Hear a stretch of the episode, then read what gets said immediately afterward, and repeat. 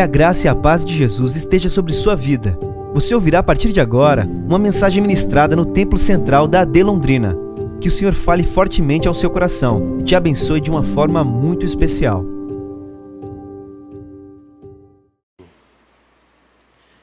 No Evangelho de Mateus, capítulo 11, versículo 28. Texto bem conhecido de todos. Mateus, capítulo 11, versículo 28. Vamos ler os três versículos, 28, 29 e 30.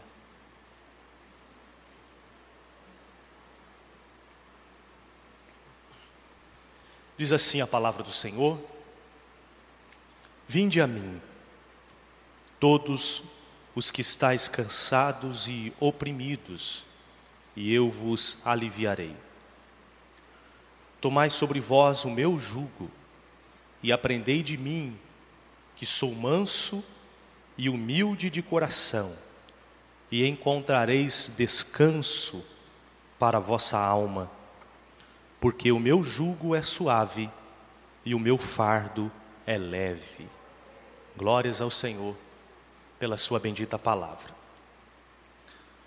Meus queridos irmãos, hoje é dia 15 de novembro, e no dia 15 de novembro de 1889, uma noite, foi proclamada no Brasil a República, deixando 77 anos de regime monárquico, desde a independência do Brasil em 1822 até 1889 o regime de governo no Brasil era o regime monárquico, e desde essa data de 1889 até hoje, 2020, nós temos um regime de governo que é o, a República, um total de 131 anos.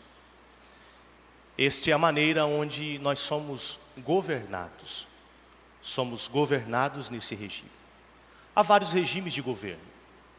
Há outros países que têm a república como a nossa, representativa.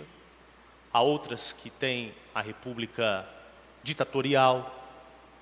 Outras que têm um regime como o nosso, presidencialista. Outros regimes parlamentaristas.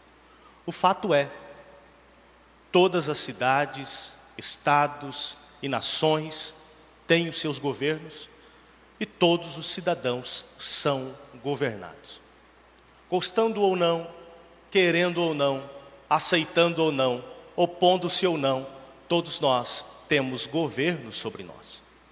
Isso é uma verdade bíblica. Em Daniel, no capítulo de número 2, há um sonho que Nabucodonosor teve, que foi esse sonho interpretado por Daniel. E esse sonho fala de uma estátua é conhecido como a estátua de Nabucodonosor. Esta estátua que era dividida com cabeça de ouro, peitoral de prata, ventre de bronze, pernas de ferro e pés de uma mistura entre ferro e barro. E toda aquela estátua, ela representa o governo humano. Desde o governo iniciado por aquele reinado, que era o reinado naquele tempo de Nabucodonosor, até o tempo final, que acredito que estamos vivendo em tempos dos pés, que mistura entre barro e, e ferro. E nesse tempo, nesta profecia, nesta, esse capítulo 2 de, de Daniel, vai falar a respeito desse governo humano. Esse governo em que nós estamos submissos a ele até o dia em que vir uma pedra cortada não por mãos humanas, que baterá nesse pé, que derrubará essa estátua, e será estabelecido um reino que nunca será destruído, um reino que é o reino de Cristo Jesus, aonde todos esses reinos cairão e este reino será o reino eterno para todos sempre. Quantos esperam esse reino? Glórias ao Senhor. Maranata. Ora vem, Senhor Jesus. Você pode dizer Maranata. Vamos dizer juntos? Maranata. Ora vem, Senhor Jesus. Glória a Deus. Glória a Deus. Mas, meus irmãos, independente de tudo isso, todos nós somos governados. E há um governo além do governo humano, que é o governo de forma individual. Todos nós somos governados por alguém ou por algo. Até alguém que diz assim: eu, eu mando na minha vida. Ou aqueles, aquelas frases de para-choque: Deus deu uma vida para cada um, para cada um cuidar da sua. Isso aí não é uma verdade, porque todos nós somos governados por alguma coisa, por alguém. Até aquele que diz assim: Ah, eu mando em mim, eu governo a mim mesmo. Na realidade, ele está sendo governado pelas suas próprias pulsões, ele é governado pelas, pelos seus vícios, ele é governado pelos seus desejos. Efésios capítulo 2, versículo 13, o próprio apóstolo, ele vai falar dele. Ele diz assim: "Os quais todos nós outroras andávamos segundo o desejo da nossa carne, segundo a vontade dos nossos pensamentos, fazendo aquilo que a nossa a nossa carne, os nossos pensamentos, as nossas pulsões desejavam. Não significa que na realidade todos são escravos. Todos são dirigidos e governados por alguma coisa. Agora, se é muito importante o governo desta terra, que ele é provisório, ele é passageiro, como eu disse, já está profetizado que já vai acabar tudo isso já está profetizado que há um fim disso. Mais importante do que isso é quem é que governa a nossa alma, quem é que governa o nosso interior, quem é que governa essa, essa, esse interno. Porque os governantes desta terra só governam os vivos, não governam os mortos, não governam. Salvo um país aí que diz que muitos mortos votaram, mas o governo interior não acaba aqui. Quem governa a nossa alma, quem comanda a nossa alma, não termina nessa terra, continua na eternidade. Se é importante os governos terrenos, se é importante quem governa os nossos pensamentos, quanto mais importante é quem governa a nossa alma, quem governa o nosso interior, quem governa aquilo que implicará a nossa eternidade. Daí a importância de considerarmos diariamente. O, esse texto que nós lemos, que é um convite de Jesus ao seu governo, um convite de Jesus a governar a nossa vida de forma plena, completa, cabal, e é por isso que Jesus diz assim: é chegado o reino de Deus. E este reino de Deus, que nós já falamos que chegará o tempo que, como uma pedra, virá e destruirá os governos humanos, ele já iniciou, não plenamente, mas já começou dentro de todos aqueles que um dia levantaram a sua mão e creram na palavra do Senhor, e esses já fazem parte desse reino. Olha que diz um texto lindíssimo, que está em Romanos. João, coloca para mim se for possível. Romanos, capítulo 13, versículo 11.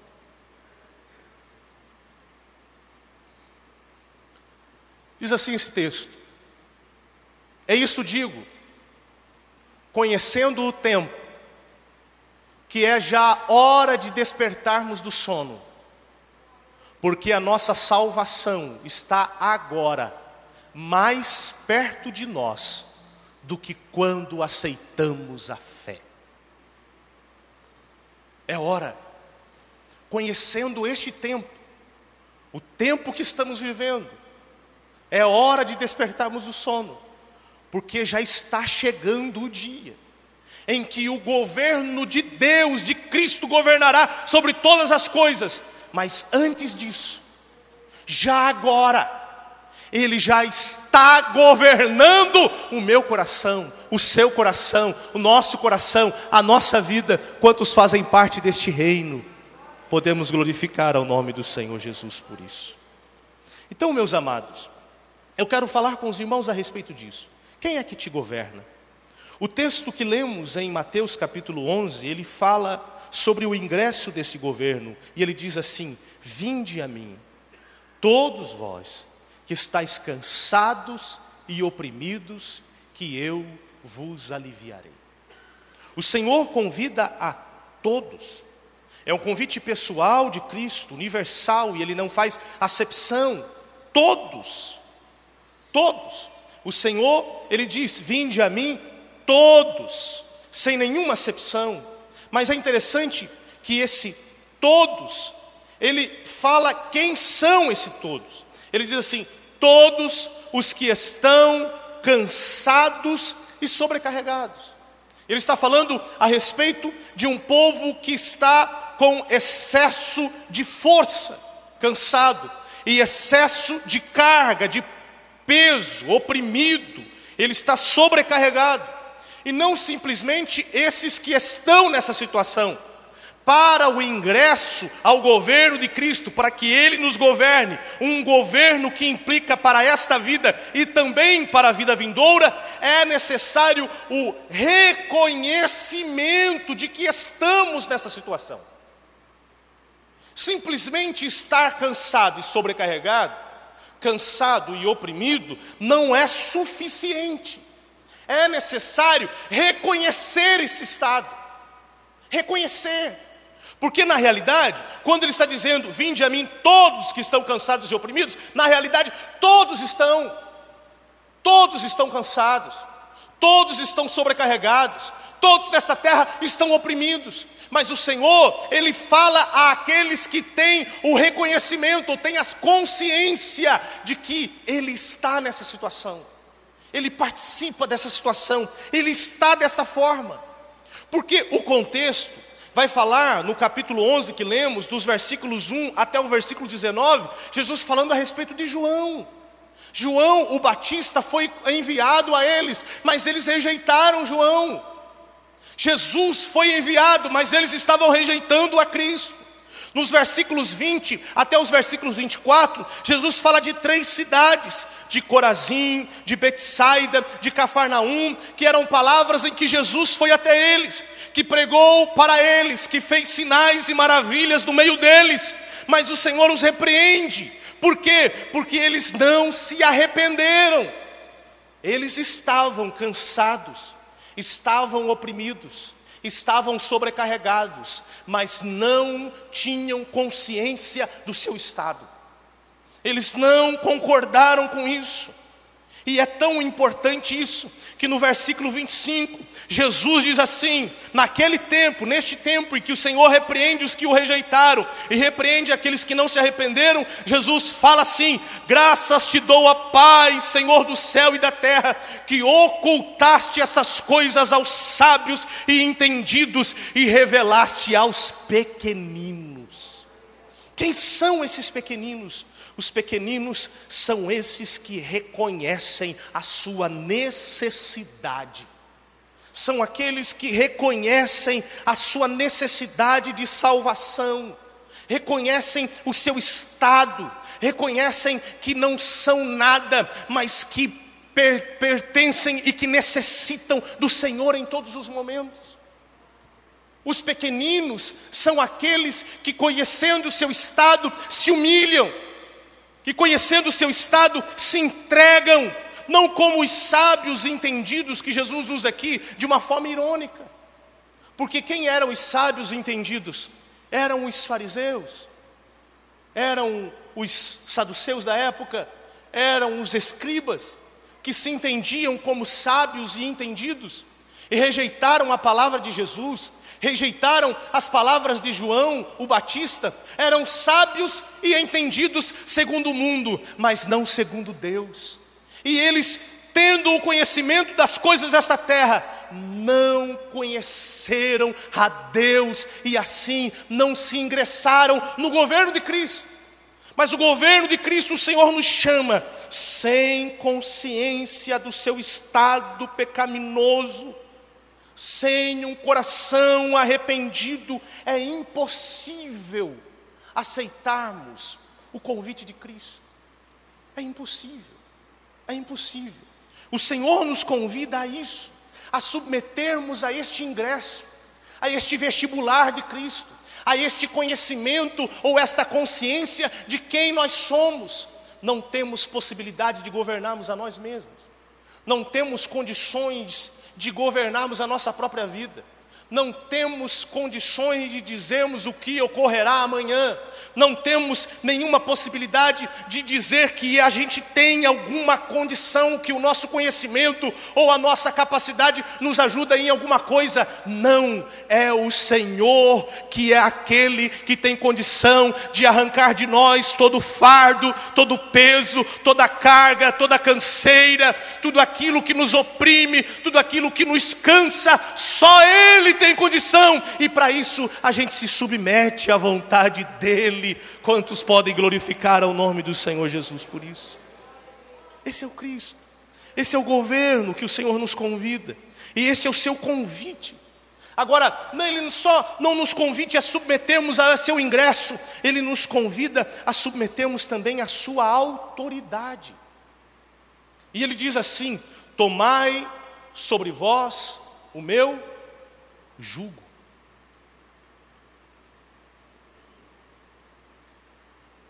Tomai sobre vós o meu jugo.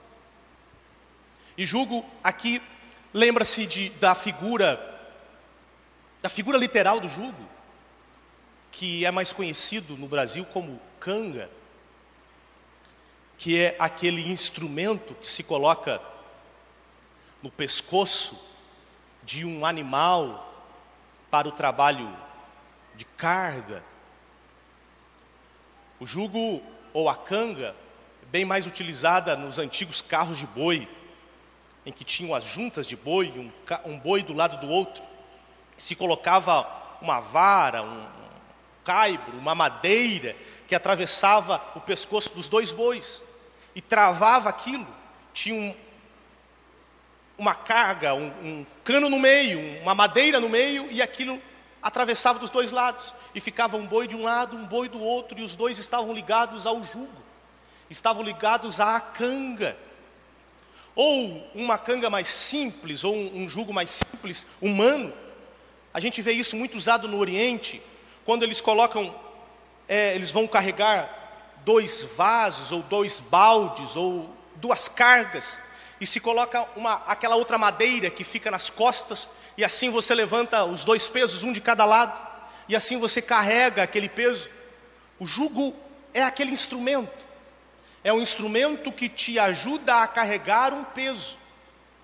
E Jesus ele está dizendo: Tomai sobre vós o meu jugo.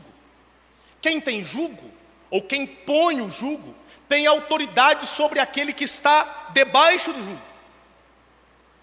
O dono do animal coloca o jugo sobre o animal. Ele tem autoridade sobre ele. E Jesus está dizendo: Você vem ao meu governo, você se submete ao meu governo, então se submete à minha autoridade, porque no meu governo há um jugo. É interessante, como eu comecei dizendo aos irmãos, é impossível, ninguém se governa, todos nós somos governados por alguém. E nós devemos entender que, crendo em Cristo como nosso Salvador, também o aceitamos como nosso Senhor. E Ele é aquele que coloca sobre nós o jugo. E quem está debaixo do jugo, não vai para onde quer ir, vai aonde aquele que tem o controle do jugo vai, ou manda ir. Quem está debaixo do jugo, não carrega o que deseja carregar carrega aquilo que tem autoridade sobre o jugo, coloca para carregar. Quem está debaixo do jugo está submetido àquele que o comanda. Ele tem a autoridade, ele é quem governa. E dentro do contexto que Jesus estava dizendo, naquele tempo havia ao menos duas escolas mais famosas, escolas rabínicas, de interpretação bíblica daquele tempo, que era a escola de Shammai, uma escola mais radical, e a escola de Hillel, que era uma escola mais liberal. E naquele tempo não havia esse sistema de ensino que temos hoje, a faculdade, onde você vai, aprende, fica lá algum, algumas horas e volta para sua casa. Não. O mestre tinha a sua própria casa. E ele escolhia entre os melhores aquele que seria o seu aluno. E aquele que quisesse ser o seu aluno vinha para estar com ele, morar com ele praticamente. Era como se fosse um regime de internato, mas muito mais do que isso, não havia nem finais de semana. E ali ele aprendia com o seu discípulo no dia a dia, a ponto de que um discípulo significa aquele que suja os seus pés com a poeira do mestre. É quando um, o mestre coloca o pé no chão, e quando ele coloca o pé, sobe a poeira, e quando o, quando o mestre tira o pé para dar o outro passo, o discípulo já coloca o pé exatamente naquele mesmo lugar, a ponto de que os seus pés estavam sujos pela poeira do mestre. Isso é um discípulo. E quando se falava da doutrina de Hilel, ou da doutrina de Shammai, ou de qualquer um outro discípulo, de qualquer um outro mestre, se falava o jugo de Hilel, ou o jugo de Shammai. Jugo, para eles, significavam a doutrina, o ensino. E Jesus está dizendo: Tomai sobre vós o meu ensino. Tomai sobre vós a minha doutrina, tomai sobre vós os meus mandamentos. Antes vocês eram governados pelos seus pensamentos, antes vocês eram governados pela sua maneira de pensar, pelos seus desejos, mas agora estamos submetidos à autoridade daquele que nos governa. É o pensamento dele, é a vontade dele, é o desejo dele, então somos submetidos à sua autoridade. Outra coisa é que, quando fala de jugo, fala de trabalho. Todo jugo tem a ver com trabalho. Se toda a rede nos lembra descanso, menos a rede de pescar, né? Mas aí eu lembrei de um baiano, né? A rede, a rede, a rede de descansar mesmo. Nos lembra de descanso. Todo jugo nos lembra de trabalho. Isso fala que nós estamos alistados ao trabalho de Cristo. E mais do que isso, todo julgo se fala de companheirismo. Meu avô me contava que ele trabalhava com carro de boi. E uma das coisas que eu vi dele era como uma das maneiras que eles faziam para amansar cavalo, amansar burro, essas coisas. Eles pegavam um animal já mais velho, mais dócil, mais manso, um cavalo já pronto ao trabalho, um animal nesse sentido.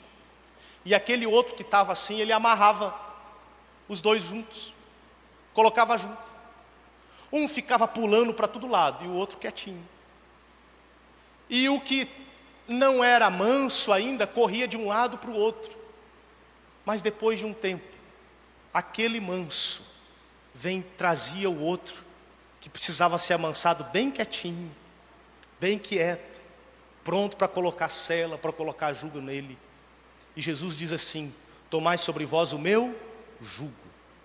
Ele é o dono do jugo, mas ele não só é o dono do jugo, Jesus é aquele que coloca também o jugo nele e fala assim: carrega comigo o jugo, vem aqui do meu lado, anda comigo, anda comigo, esteja junto de mim.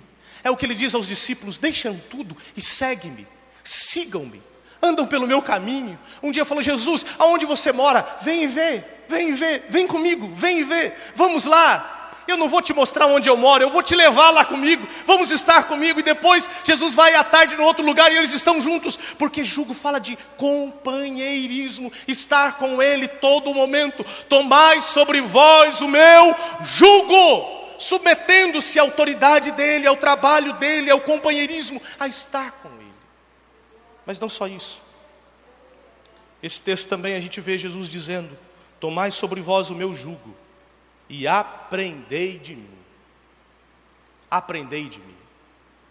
Se nós devemos participar do governo de Cristo, e temos que nos submeter ao ingresso do governo de Cristo, nos submeter à autoridade do governo de Cristo, também devemos nos submeter ao ensino do governo de Cristo. Ele diz: Aprendei de mim.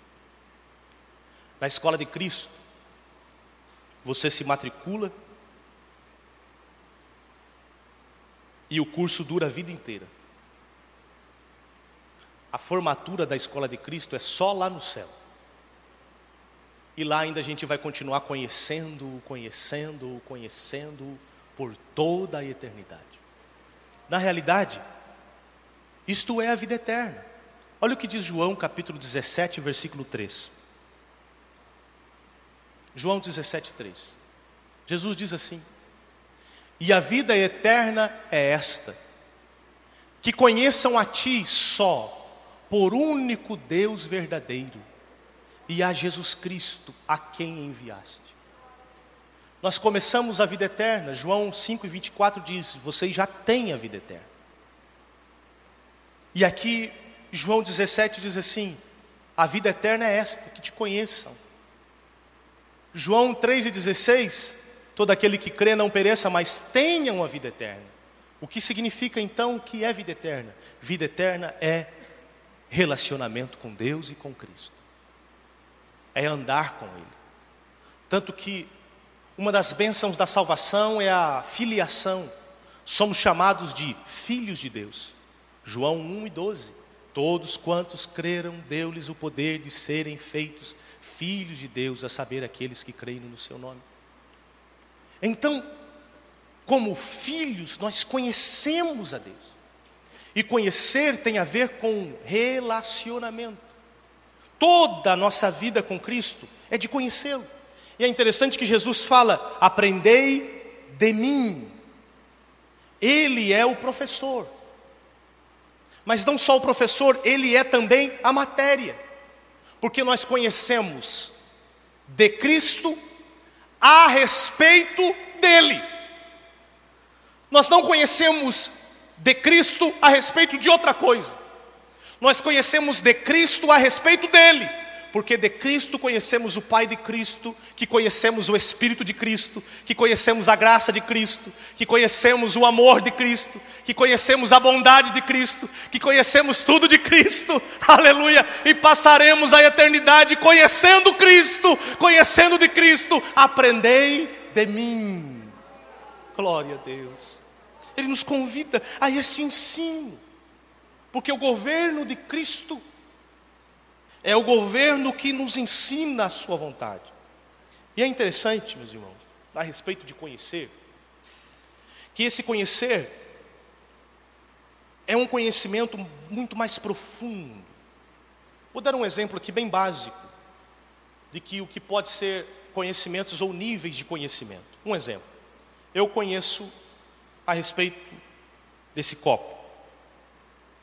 É um objeto. Esse objeto ele é inanimado, ele não tem vida.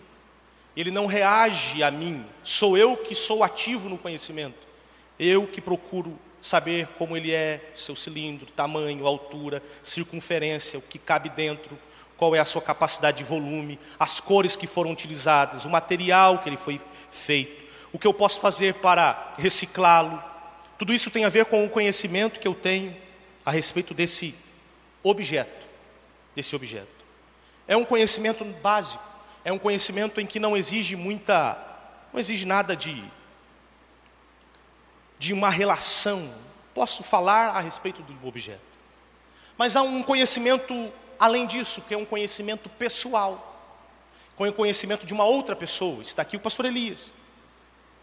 Eu posso saber sobre o pastor Elias, e eu posso saber conhecê-lo mais ainda. Um exemplo. A gente pode conhecer um, uma pessoa famosa.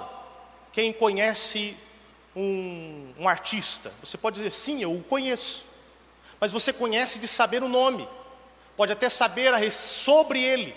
Mas um conhecimento mesmo a respeito dele é quem tem relacionamento com ele, é quem convive com ele, é quem anda com ele. É? Nós conhecemos o pastor Elias, está aqui, por favor, como exemplo. Né? Ele é o nosso pastor, nós conhecemos a respeito dele, e há um relacionamento. Então nós conhecemos a pessoa, e isso exige-se dedicação a outra pessoa. A Bíblia fala assim como um ferro afia outro ferro, assim um amigo, um outro amigo. O dia a dia, a amizade. Nós falamos que amigos, uma pessoa que diz assim: "Ah, eu tenho muitos amigos". Ah, eu tenho um amigo em tal lugar, eu tenho um amigo em tal lugar. Normalmente não conhece o que significa a palavra amigo. Amigo é uma palavra que se utiliza muito pouco. Acredito que na vida a gente vai ter, no máximo, cinco amigos. Nós não teremos mais do que isso. Teremos muito conhecidos, teremos pessoas que passarão na nossa vida, mas pessoas que têm uma amizade sincera que ficará conosco é pouquíssimos. Não teremos muito. Isto é esse relacionamento. Agora, Deus é mais do que isso. Conhecer a Deus não é simplesmente o conhecer um objeto, não é simplesmente uma relação interpessoal que há uma dedicação de conhecimento ou de estar um pelo outro, que há uma troca de relação para com o outro. Conhecer a Deus exige experimentar a Deus. Vai além. Não é simplesmente conhecer sobre Deus, não é simplesmente saber quem é Deus, mas é provar a Deus. É por isso que diz assim: ó, provai e vede que o Senhor é bom. É isso que ele está dizendo. Porque muitas pessoas parecem que estão sob o governo de Cristo, mas não provam a Ele. Parecem que estão sob o governo de Cristo, mas a sua vida não demonstra que, parece que, que Cristo está nele. É o que Paulo diz assim: eu sei em quem tenho crido, mas ele vai dizer também: eu estou crucificado com Cristo e já não vivo mais eu, mas é Cristo que vive em mim. Eu morri, mas é Ele quem vive a partir de mim. Ser governado por Cristo e aprender de Cristo significa ter uma vida de experiências com Cristo e de conhecê-lo até ponto de que você o experimenta, e de que a cada dia mais você vai vendo: eu conheço a Cristo, eu conheço a Cristo, mas por que você conhece? Porque eu experimentei. É como aquele cego ou ex-cego de João capítulo 9, que um dia chega e fala assim: Você está falando que ele é o Messias, o que, que ele é? Eu falo: Olha, o que, que ele, ele diz assim: Eu não sei o que ele era. Uma coisa é, eu sei que eu era cego, mas agora eu vejo, eu o experimentei. Você tem experiências com Ele, o que, que Ele tem sido na sua vida. Você pode glorificar ao nome do Senhor Jesus por isso. Conhecer a respeito dele não é suficiente. Conhecer sobre Ele não é suficiente. Ter uma relação lá de vez em quando com Cristo não é suficiente. É experimentá-lo. E essa experiência passa por uma submissão à autoridade a Ele. Termino, meus queridos, falando a respeito das bênçãos. As bênçãos que temos a essa submissão a esse governo. Nos três versículos nós temos a respeito disso ele dizendo: Vinde a mim todos que estáis cansados e oprimidos. E ele inicia: Eu vos aliviarei. Versículo 29: Tomai sobre vós o meu jugo e aprendei de mim.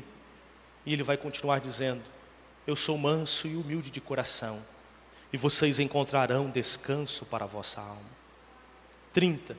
E ele explica: Porque o meu jugo é suave e o meu fardo é leve. Glória a Deus, glória a Deus, glória a Deus. Primeiro bênção que nós temos aqui é o caráter do nosso professor, ou do nosso governador, do nosso governante. Ele é manso e humilde de coração. Quem se submete ao governo de Cristo não se submete a um governo de um hipócrita de um déspota, de um mentiroso, de um enganador, de um ditador, ou de alguém que pode ter boas intenções, mas é incapaz, não tem condições de, de suprir aquilo que pode prometer. Ele diz: Eu sou manso. Jesus não é orgulhoso, nem preguiçoso, ele não é impaciente, nem vaidoso. Jesus é acessível, Jesus é ajudador, Jesus é paciente, Jesus é amoroso, Jesus é manso e humilde de coração. Pode ser que não sejamos bons alunos, e quantas vezes as nossas notas não sejam tão boas, não alcançamos as melhores possíveis na nossa caminhada com Ele, mas ele continua sendo manso e humilde de coração. Quantas vezes falhamos e fracassamos, não querendo submeter a sua autoridade, e lá de vez em quando no nosso coração há uma certa rebeldia ao seu ensino, mas ele continua sendo manso e humilde de coração. Aleluia, glórias a Deus mesmo com tantas experiências que quem sabe a vida cristã vai nos dando e vamos desenvolvendo, mas lá na frente, quem sabe confiando nessas experiências, confiando, quem sabe nos entendimentos que temos, a gente pode dar uma bola fora, uma errada nesse caminho, uma desviada neste lugar, mas o Senhor continua sendo manso e humilde de coração. Aleluia! Ele não se decepciona conosco, ele não nos abandona. Ele não nos reprova, Ele pode até nos repreender, mas Ele continua dizendo: Eu repreendo e castigo a todos quanto amo, o seu amor é que baliza, por isso que Ele é manso e humilde de coração. Glória a Deus, glória a Deus. Mas além de tudo isso, o versículo 30 ele diz assim: O meu jugo é suave e o meu fardo é leve. O jugo, como eu disse, é aquela peça que nos ajuda a carregar alguma coisa. Imagina se você colocar um, um jugo nas costas, você vai ter que somar o peso do jugo mais o peso da carga que você vai carregar. Se você vai carregar lá uma carga de 10 quilos de cada lado, 20 quilos, e se o, aquele peso for mais 10 quilos, você está carregando 30. Então, de que adianta ter, quem sabe, uma, um fardo leve, mas um jugo pesado. Aí o próprio jugo é pesado e o fardo é leve, não dá. E se você tiver um jugo leve, mas um fardo pesado, também fica tudo pesado. Vai ter que somar esses dois elementos. Mas Jesus ele diz assim: eleve os dois, o meu jugo é suave, ele não machuca, ele não dói, ele encaixa certinho ao submisso. Aquele que submete a ele encaixa direitinho, é suave, não machuca, não dói, não esfola, fica certinho, ele é suave, e o fardo é leve. Meus irmãos, que jugo que a gente carregava antes? O jugo da dificuldade, o jugo da servidão, o jugo da escravidão, o jugo da maldição, o jugo do pecado. Mas o jugo de Cristo é prazeroso. Nós não servimos a Ele por aquilo que Ele vai fazer, ou por aquilo que Ele prometeu. Nós não nos submetemos a este Cristo ou a este jugo, porque Ele tem nas Suas mãos uma vara para nos açoitar, um açoite para nos machucar nós nos submetemos a Ele, porque Ele já nos livrou, Ele já nos salvou, Ele já nos libertou, e toda a promessa dele já está certa que se cumprirá. Por isso, nós fazemos isso de humildade. O jugo é suave, o fardo é leve. E a última benção é que eu termino. Ele começa no verso 28 dizendo: Vinde a mim os que estáis cansados e oprimidos, e eu vos aliviarei. E termina no verso 29: E encontrareis descanso para a vossa alma. Quem é que te governa?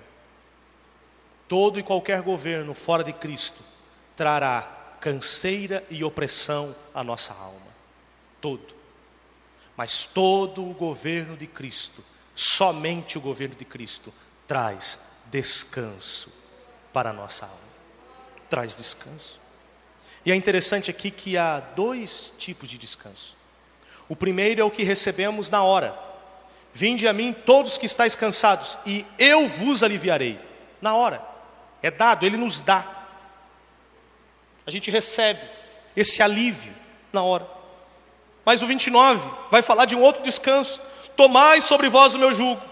Você toma uma atitude. Aprendei de mim, você toma outra atitude, e encontrareis descanso para a vossa alma.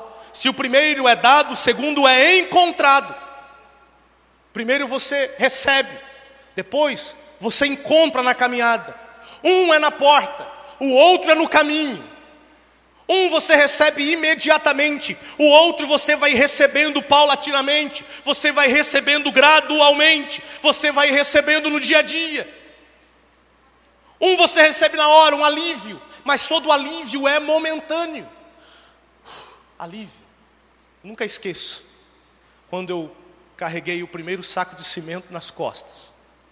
Tinha uns 14 anos trabalhando de servente com meu pai. Quando eu tirei aquele saco de cimento das costas e dei meus primeiros passos, parecia que eu estava andando no ar. Saiu aquele peso. Eu acredito que eu era mais leve do que o saco de cimento.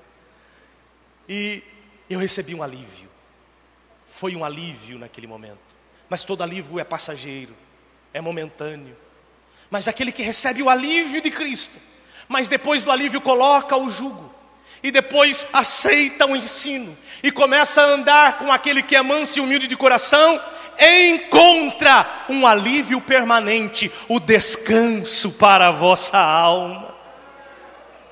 É o que diz o texto, que corresponde ao que Paulo fala. Em Romanos capítulo 5 fala assim: tendo ou sendo, pois, justificados pela fé, alcançamos paz com Deus. É a paz com Deus. Mas lá em Filipenses capítulo 4, versículo 7, ele vai falar a respeito de um relacionamento diário com Deus. Ele diz assim: Mas a paz de Deus, paz com Deus, é a paz entre eu e Ele paz de Deus, é a paz dele dentro de mim. Jesus está dizendo: andando comigo, vocês têm a paz ou o alívio, mas não só isso, vocês têm o descanso, vocês têm a paz de Deus dentro de vocês. Jesus é tudo que a nossa alma precisa. Jesus é o governo que nós devemos nos entregar a Ele de forma plena e completa. Nós estamos submissos ao governo nesta terra, mas nunca esquecendo do governo eterno, que é o governo de Cristo. Vamos ficar em pé, vamos orar. Que a graça e a paz de Jesus esteja sobre sua vida. Você ouvirá a partir de agora uma mensagem ministrada no Templo Central da AD Londrina. Que o Senhor fale fortemente ao seu coração e te abençoe de uma forma muito especial.